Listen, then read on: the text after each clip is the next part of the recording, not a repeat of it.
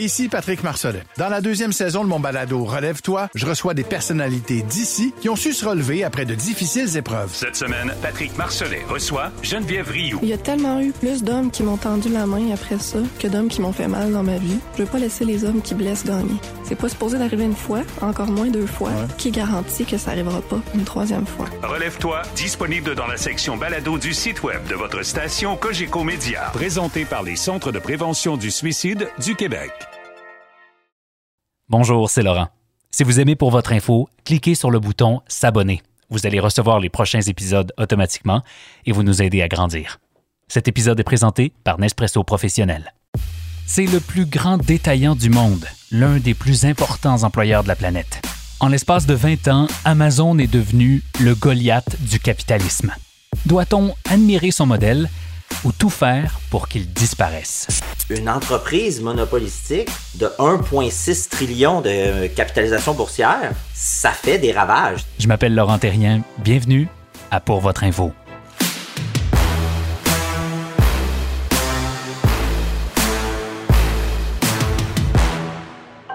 Less than 16% of the employees at that facility voted to join the union. This was a blowout. Uh, we have seen uh, Amazon victorious here, but I suspect that it's going to be something that we are going to be tracking a great deal over the next few months and years. Le géant du e-commerce Amazon pris pour cible par des militants écologistes. Bonjour à tous. Si vous suivez un peu l'actualité, vous avez sûrement entendu parler de la tentative échouée de certains travailleurs d'Amazon en Alabama de se syndiquer. Au final, il y a eu deux fois plus de travailleurs qui ont voté contre la syndicalisation que ceux qui ont voté en sa faveur tout un revirement de situation parce que les salariés se plaignent depuis des mois d'une cadence de travail infernale qui ne leur laisse pas assez de temps pour manger ou pour aller aux toilettes. De manque de protection aussi, notamment contre la COVID-19, et de salaires ridiculement bas lorsqu'on les compare évidemment avec la fortune de son principal actionnaire, le fondateur d'Amazon, Jeff Bezos. Et parallèlement à ce débat sur les conditions de travail, les critiques s'accumulent sur l'impact du modèle d'Amazon sur l'environnement. La livraison en deux jours, les retours gratuits, c'est 51 millions de mètres cubes de CO2 qu'Amazon renvoie dans l'atmosphère chaque année. Juste pour mettre les choses en perspective, 51 millions, c'est l'équivalent de 13 centrales au charbon. Mais en même temps, Amazon, c'est un modèle d'affaires révolutionnaire. C'est 12 millions de produits disponibles partout, en tout temps. C'est des millions de vendeurs qui en ont fait leur gang-pain. Et en pleine pandémie, ça a certainement rendu toutes nos vies un peu plus simples. Bref, Amazon, c'est une business remplie de paradoxes. Des travailleurs qui se plaignent de conditions inhumaines mais qui refusent de se syndiquer, un impact environnemental désastreux, mais de plus en plus de paquets livrés toujours un peu plus vite. Alors cette semaine, on se permet une question un peu philosophique. Est-ce qu'il faut détester Amazon ou reconnaître son indéniable succès? Et quelque part entre les deux, on fait comment ici au Québec pour tirer notre épingle du jeu? Nicolas Genet, bonjour, bienvenue à Pour votre info. Merci de l'invitation, bonjour. Nicolas Genet fait partie des 30 leaders d'entreprises de technologie au monde, selon Inside Success. Pendant 16 ans, il a travaillé pour les plus grands noms du commerce en ligne dans le monde, à titre de chef de la technologie notamment. Aujourd'hui, il est de retour au Québec. Il a fondé une entreprise qui s'appelle Codebox. C'est une école de technologie qui montre à ses étudiants à coder en quatre mois et qui leur trouve ensuite un emploi, c'est garanti. Nicolas Genet a aussi été chef du chantier technologique du panier bleu. Il est diplômé en administration de l'Université Harvard aux États-Unis. Nicolas, euh, je ne sais pas si comme moi tu ressens ce sentiment-là d'amour et de haine en même temps envers Amazon. Euh, oui, définitivement. Mais moi, je pense que l'amour provient des consommateurs puis de ceux qui, qui trouvent leur compte dans Amazon puis qui voient leurs moindres leur moindre besoins euh, répondus par Amazon. Moi, je pense que cet amour-là vient là. Puis je pense que la haine provient d'une jalousie caractérisée de ceux qui essaient de tirer leur épingle du jeu en présence d'Amazon, puis, de, puis, qui, en subissent les, les, conséquences. parce que pour, pour, pour satisfaire une masse de consommateurs comme Amazon le fait, il y a des conséquences à ça. Puis tu appelles ça des ravages. Euh, une entreprise monopolistique de 1,6 trillion de capitalisation boursière, ça fait des ravages, ça n'a pas le choix. Mhm. Euh, faisons un pas euh, en arrière, si tu permets, Nicolas. Revenons il y a 5 ou 10 ans, alors que cette entreprise-là était encore en train de prendre une place euh, plus importante dans nos vies. Comment tu expliques le fait qu'elle ait réussi à, s'imposer autant dans notre quotidien? Elle l'a fait en étant obsédée par une chose, donner aux consommateurs, à ses clients, que ce soit ceux qui étaient qui, revenaient constamment ou ceux qui ne venaient pas encore, de, mettre ce client-là, qu'il soit actuel ou futur, au centre des considérations. ils, ont été, obsédés par, offrir aux clients tout ce qu'ils voulaient. Puis le client leur disait, moi, je veux pas payer pour les frais d'expédition. Je veux faire comme si j'allais chercher moi-même mon objet. Je veux qu'ils viennent chez moi. Je veux pas payer pour ça. Ben, ils ont créé un dispositif à, coût de milliards d'investissements sur, sur une dizaine d'années, ils ont créé une grille de distribution qui leur a permis de faire penser ou de faire semblant que le produit était livré gratuitement. En fait, c'est intégré dans le prix. Ben c'est ça. Euh, on le paye, un petit morceau, on le paye avec ton abonnement Prime euh, une fois par année. Un autre petit morceau, tu le payes dans le prix. Un autre petit morceau, tu le payes dans euh, la surprime que tu vas accepter de payer pour avoir une livraison le même jour ou euh, un à deux jours. C'est tout inclus. Là. Donc, euh, there's no such thing as a free lunch. Um, où est-ce que ça dérape? micro moi, j'étais chez Microsoft en 2005 lorsque Steve Ballmer nous disait qu'il s'inquiétait pas du tout du retour en force de d'Apple avec son, son nouveau euh, baladeur numérique. Oups. Euh, j'ai aussi entendu Steve Ballmer dire euh, la révolution du téléphone, c'est pas, c'est pas quelque chose qui nous inquiète. Donc, j'ai vu Microsoft rater le virage de l'Internet, j'ai vu Microsoft rater. Je peux te prédire qu'Amazon va rater un virage lui aussi. Euh, c'est que là, on l'a pas vu encore. Amazon va avoir quelqu'un qui va venir le challenger, c'est sûr. OK, c'est intéressant. On va aller là dans une minute, Nicolas, mais, mais euh, avant d'aller là, euh, je, veux qu'on élucide quelque chose ensemble. Mm-hmm. Amazon, c'est bon, ce géant qui nous permet de commander n'importe quoi, mais on dit souvent que Amazon, c'est un géant du commerce de détail moi, j'ai l'impression que c'est bien plus que ça. Est-ce que c'est une erreur de penser que Amazon fait du commerce de détail?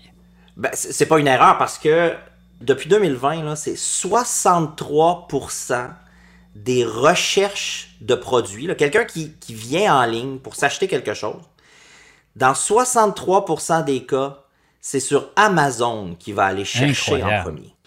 Donc, donc, tu fais pas, tu fais pas erreur en disant que c'est un commerce de détail parce que c'est ça, c'est du direct to consumer. Je sais pas si tu savais, mais Jeff Bezos a créé une compagnie qui s'appelle Blue Origin. Oui, pour aller sur euh, Blue Origin. C'est pour c'est ça, puis il va dans l'espace. Puis la, la, raison pour laquelle il voulait faire des fusées, c'est pas parce qu'il voulait faire comme Elon Musk, c'est parce que lui, il pense que Blue Origin, ça va être une façon de remplir un conteneur plein de colis Amazon, d'envoyer ça en orbite de laisser la Terre tourner un petit peu, puis de laisser réatterrir sa fusée. Puis ça, ça va permettre de sauver ou d'empêcher 30 avions de décoller pour empêcher, pour envoyer ses colis. Donc, ça prend des besoins démesurés pour avoir des problèmes démesurés, pour trouver des solutions démesurées comme ça. Bon, ben encore une fois, tu vois, juste dans ta réponse, tu réussis à créer chez moi un sentiment d'admiration et un sentiment de dégoût envers, envers ce qu'ils font.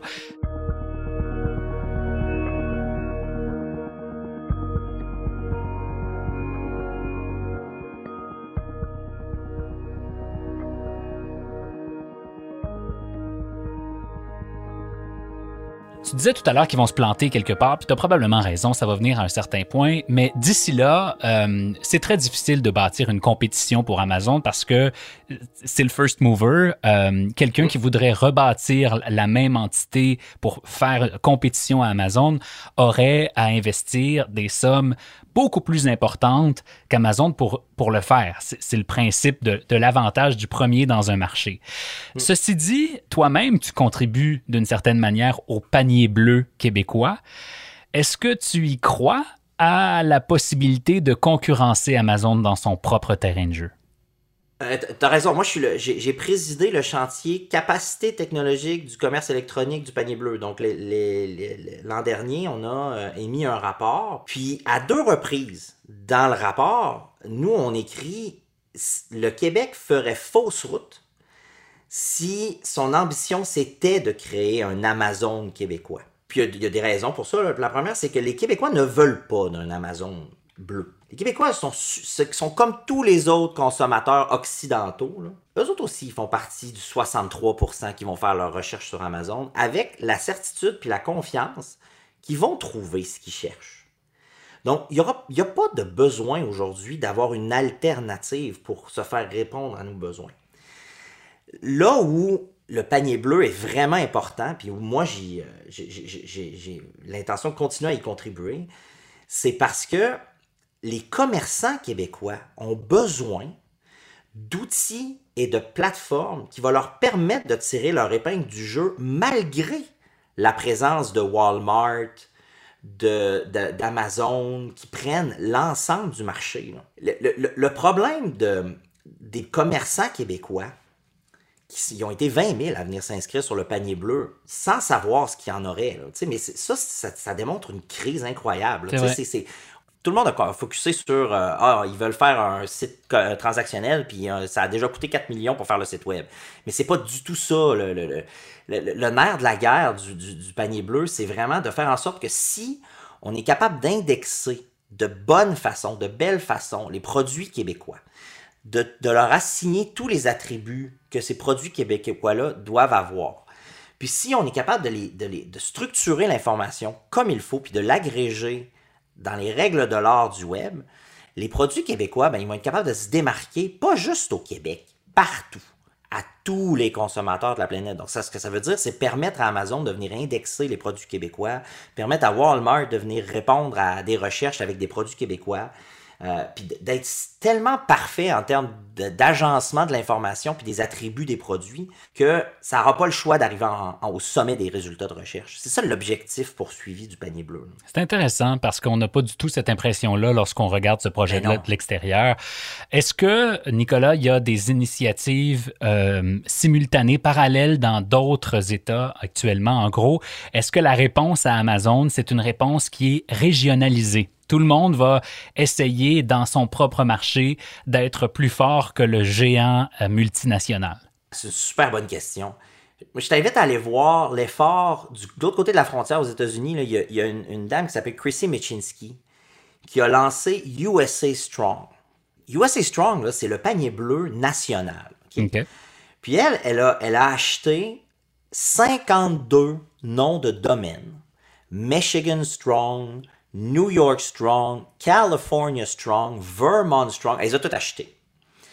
Puis elle se prépare à lancer des places de marché, ça s'appelle l'ultra local ou l'ultra régionalisé, parce qu'il y a un, vrai mouvement de gens qui disent ben écoute, c'est pas possible que ce produit chinois-là coûte moins cher que le produit dans, dans le même état que le mien. Puis même s'il coûtait un petit peu plus cher, j'aimerais mieux acheter au Michigan. Euh, ce, qui, est bien avec le Québec, c'est que le Québec, là, c'est un dôme. Donc, à l'intérieur du dôme, tu as des gens qui parlent français, tu as des gens qui veulent acheter de d'autres Québécois. Donc, il y a un microcosme, puis il y a un, mini-star système qui s'écrit. D'être en vase clos comme ça, ça, ça, rend notre audience puis la clientèle captive. Donc, s'il y a des chances qu'un Québec Strong comme le panier bleu fonctionne, c'est au Québec. Parce que tu as, une vraie volonté, tu as un patriotisme économique, tu as un, nationalisme commercial. Puis, tu sais, le commerce québécois, c'est le vecteur numéro un culturel. Tu sais, euh, le fromage en grains, le sirop d'érable, c'est des choses dont on est fier puis qu'on cherche quand on voyage. Mais on ne tire pas notre épingle du jeu parce qu'on est étouffé par une concurrence mieux organisée à l'extérieur du Québec. Puis c'est pour ça qu'on est cinq ans en retard sur tout le monde. Tu dis, il n'y a pas un endroit qui est mieux au monde pour, organiser ce, cette réponse collective aux géants qu'est Amazon. Et pourtant, euh, tu écrivais toi-même il n'y a pas si longtemps que le commerce électronique au Québec, c'est bof. Pourquoi c'est bof? C'est bof parce que moi, j'ai travaillé en, France, j'ai travaillé à New York, j'ai travaillé à San Francisco, j'ai travaillé pour des, gens à Los Angeles, à Pittsburgh. Moi, les gens que j'ai côtoyés pendant mes 15 ans en commerce, c'est du haut calibre, c'est des gens qui, qui, avaient à, résoudre des problèmes d'envergure, puis qui, avaient les moyens de trouver des solutions d'envergure en réponse à ces défis-là. Au Québec, on n'a pas ça. Au Québec, on, s'est comme assis en attendant que ça passe. Puis moi, j'ai quitté le Québec pendant 16 ans. Je suis revenu il y a juste deux ans. Puis moi, j'ai été euh, déçu et surpris j'ai été surpris de voir à quel point les gens fréquentent encore les centres d'achat avec leurs voitures dans des parkings toujours pleins. Euh, Mais sinon, ils achètent sur Amazon, Nicolas. ben non, pas assez. Pas assez parce que si la manne avait vraiment été là, les commerçants québécois, ils seraient tous allés voir Shopify, ou ils seraient tous allés voir Salesforce Commerce Cloud, ou ils seraient hmm. tous allés voir. Ils savent pas euh, d'où où, partir. Ben non. Tous les blogs qui disent quoi faire sont en anglais. Il n'y a pas de, main-d'œuvre qualifiée dans un nombre suffisant ou une masse critique qui te permet d'avoir une association qui permet le partage d'informations à la d'une taille qui permet d'aider pour vrai. Mais, pourtant, moi j'ai l'impression qu'on est bien plus internationalisé que ça, non? Tu, sens une espèce de, détachement par rapport au, euh, du Québec par rapport au reste du monde? C'est ça ton ah oui, sentiment? C'est clair. C'est, c'est, c'est, je te le dis, là, c'est, le dôme, là, moi, je l'ai senti. ah, ouais. C'est, ah, c'est une Je pense que ça prend euh, 16 ans à l'extérieur du Québec pour le sentir parce que le, milieu d'affaires québécois se sent peut-être à tort, dis-le moi, mais se sent plutôt euh, membre de cette communauté internationale-là. Toi, tu dis pas tout. Pas du tout. Les Québécois, ils se font des histoires. Les Québécois, ils se font des films. C'est pas, c'est pas vrai qu'on est pertinent dans tout, là. Puis on peut pas, on peut pas compétitionner pendant que ces gens-là courent devant nous. Hmm. On se complaît là-dedans.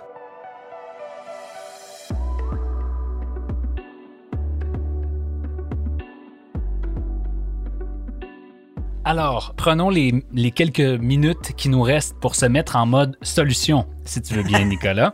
OK. Euh, disons qu'on veut le casser, ce dôme-là, ou en tout cas qu'on veut garder les éléments positifs du dôme, ceux qui nous permettent de se différencier, mais qu'on veut euh, s'ouvrir un peu plus et réussir cette transformation-là vers un Québec plus euh, intelligent électroniquement ou en tout cas capable de compétitionner. ta feuille de route, c'est quoi? On part par où? Moi, je pense que ça passe par l'éducation. On a des gens super intelligents au Québec. moi, j'ai une, école de technologie. Mm-hmm. Puis, je forme des gens aux technologies en quatre mois. Puis après ça, je leur trouve des jobs. Mais les gens qui viennent me voir pour faire ça, c'est des gens qui n'ont que quatre mois. OK? Ils peuvent pas retourner au cégep, ils peuvent pas retourner à l'université, ils n'ont pas le temps. Ils n'ont que quatre mois. Puis, les gens que j'ai devant moi, là, c'est des gens qui ont énormément de, d'énergie, de, dévouement. Toutes ces propriétés-là du Québécois qui a dessouché sa terre, là, donc le, le, le, il compte pas ses heures, puis il y a un sentiment d'urgence, puis euh, il est orienté résultat. Toutes ces choses-là, je les retrouve dans les Québécois que j'ai en face de moi. Hmm. Donc, avec les bons outils, les bonnes technos, euh, il y a moyen de, de, retrouver une place de choix puis de prédilection en technologie de l'information. Puis ce dont le monde a besoin en ce moment, c'est de la main-d'œuvre technologique. On n'a pas besoin d'architectes, puis de, euh, de PhDs, puis de gens qui sortent du système traditionnel. Il y en a suffisamment qui sortent. Mais ce qui manque, là, c'est de gens qui font c'est exponentiel le nombre de personnes qu'il va falloir pour alimenter cette révolution, la quatrième révolution industrielle qui est en cours, puis qui est accélérée par la pandémie. Il n'y a pas de plus belle opportunité pour les Québécois que de saisir ce mouvement-là. Donc ça, c'est le premier axe dans ma réponse à ta question. Puis le deuxième, c'est vraiment de faire preuve de réalisme. Tu sais, 20 000 commerçants ou 50 000 commerçants québécois, c'est une force incroyable. Mhm. S'ils s'unissent, puis s'ils font preuve de réalisme par rapport à leurs faiblesses, puis s'ils sont capables de, justement de mettre en commun leurs ressources pour en venir à trouver des solutions ensemble puis en bénéficier ensemble à leur juste part. L'initiative gouvernementale du panier bleu, dans une certaine extension, moi j'ai vu ça comme sais, avant qu'Hydro-Québec existe, il y a eu un mouvement de consolidation de toutes les infrastructures d'Hydro-Québec. Effectivement. Puis, puis après, ça a démarré, tu vois. Mais il y a eu une mise en commun. On a vu la vertu de cette mise en commun-là, puis pouf, c'est devenu Hydro-Québec lorsqu'on l'a nationalisé. Puis le béton des barrages, là, ben c'est, c'est l'Internet aujourd'hui. C'est les infrastructures de communication, puis d'apprentissage des technos qu'il nous faut. Puis ça, c'est l'État qu'il faut qu'il l'amène. Hmm. Donc, les bonnes personnes qui apprennent les bonnes technologies et de l'autre côté, les bonnes infrastructures qui permettent aux bons commerçants au bon moment d'avoir accès au bon public. C'est ça. C'est de la plomberie, ce que je te, ma vision. C'est pas sexy, puis c'est pas, euh, c'est pas quelque chose qui va être visible du consommateur. Mm-hmm il va continuer à faire ce qu'il a à faire. Il va juste avoir une meilleure réponse à ses besoins en provenance des commerçants québécois qui vont avoir eu des meilleurs outils pour s'organiser puis pour, pour répondre à cette offre-là.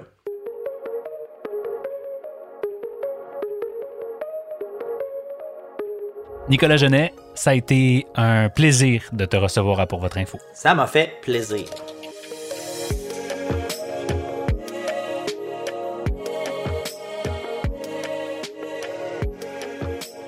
En terminant, voici ce que vous devez savoir. Ce que vous devez savoir est présenté en collaboration avec InfoBref.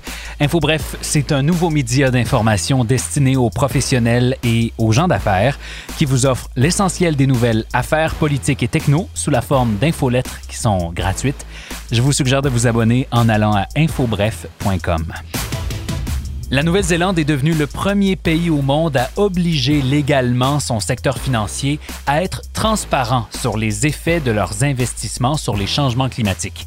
Le pays qui souhaite devenir carboneutre d'ici 2050 obligera ses grandes firmes à écrire des rapports d'impact qu'ils devront soumettre au gouvernement dès 2023 cela devrait avoir pour effet d'encourager les banques, les fonds d'investissement et les assureurs à mieux évaluer l'impact de leurs investissements et à valoriser davantage les entreprises vertes. Et alors, qu'est-ce que ça coûte de bloquer le trafic maritime mondial pendant six jours? C'est l'épineuse question sur laquelle s'affrontent l'Égypte et le propriétaire du Ever Given, la japonaise Shokesin Kaisha Limited. Selon des sources de l'Associated Press, l'Égypte demanderait 900 millions de dollars américains de compensation aux propriétaires. En attendant qu'une entente soit convenue, le bateau ne peut pas quitter le pays. Voilà, c'est tout pour nous cette semaine. J'espère que ça vous a plu encore une fois. Pour votre info est rendu possible grâce à Charles Prémont qui assure la recherche et la coordination et à Laurence Pérus et Valérie Landreville chez Nespresso. Je m'appelle Laurent Terrien. On se reparle la semaine prochaine. Recule un peu, recule, recule. Stationner en parallèle, ça devrait être simple. OK, crampe en masse, en masse, crampe, crampe, crampe! Faire et suivre une réclamation rapidement sur l'appli Bel Air Direct, ça, c'est simple. OK, des crampes. Bel Air Direct, l'assurance simplifiée.